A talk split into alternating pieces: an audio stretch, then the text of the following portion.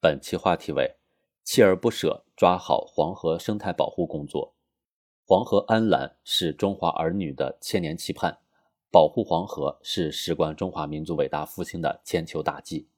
前不久，经推动黄河流域生态保护和高质量发展领导小组同意，生态环境部、国家发展改革委、自然资源部、水利部联合印发《黄河流域生态环境保护规划》。为改善黄河流域生态环境质量制定了时间表和路线图，为当前和今后一段时期黄河流域生态环境保护工作提供了重要依据。黄河浩荡，九曲连环，是全世界治理难度最大的河流之一。党的十八大以来，以习近平同志为核心的党中央着眼于生态文明建设全局，把黄河流域生态保护和高质量发展上升为国家战略，明确了节水优先。空间均衡、系统治理两手发力的治水思路，沿黄河各省份全面加强生态环境保护，坚决打好污染防治攻坚战，流域生态环境持续明显向好。同时，也应该看到，黄河流域生态保护和高质量发展是一项重大系统工程，非一地一域之事，更非一时一日之功，必须多措并举，持续用力。习近平总书记强调。黄河是我们的母亲河，保护是前提，要有始有终，锲而不舍抓好黄河生态保护工作。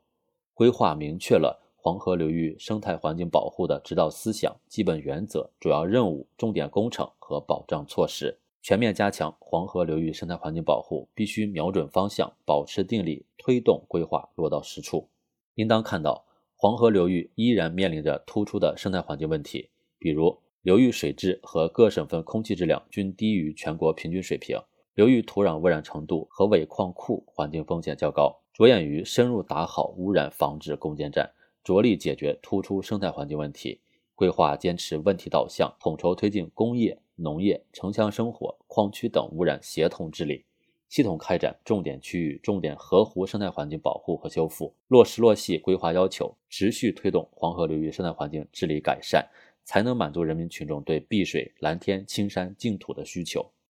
黄河流域生态脆弱区分布广、类型多，上游的高原冰川、草原、草甸和三江源、祁连山，中游的黄土高原，下游的黄河三角洲等，都极易发生退化，恢复难度极大且过程缓慢。统筹山水林田湖草沙一体保护和修复，才能筑牢生态安全屏障。规划坚持系统有机整体，统筹流域上下游、左右岸干支流，分类推进上游水源涵养、中游水土保持和污染治理、下游湿地生态系统保护，始终坚持系统治理、因地制宜，对重要生态系统采取保护修复措施，才能不断的提升生态系统质量的稳定性。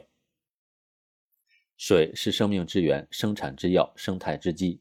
黄河流域以全国百分之二的水资源，承担了全国百分之十二的人口、百分之十七的耕地以及五十多座大中城市的供水任务，水资源开发利用率高达百分之八十，远超一般流域百分之四十的生态警戒线。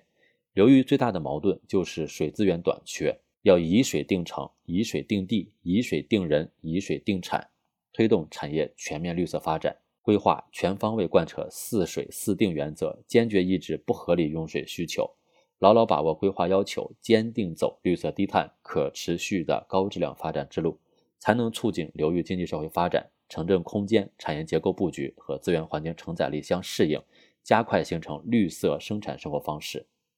治理黄河重在保护，要在治理，保持历史耐心和战略定力，坚定不移走生态优先、绿色发展之路，咬定目标，脚踏实地，埋头苦干，久久为功。我们一定能推动黄河流域生态保护和高质量发展不断取得新进展，让黄河成为造福人民的幸福河。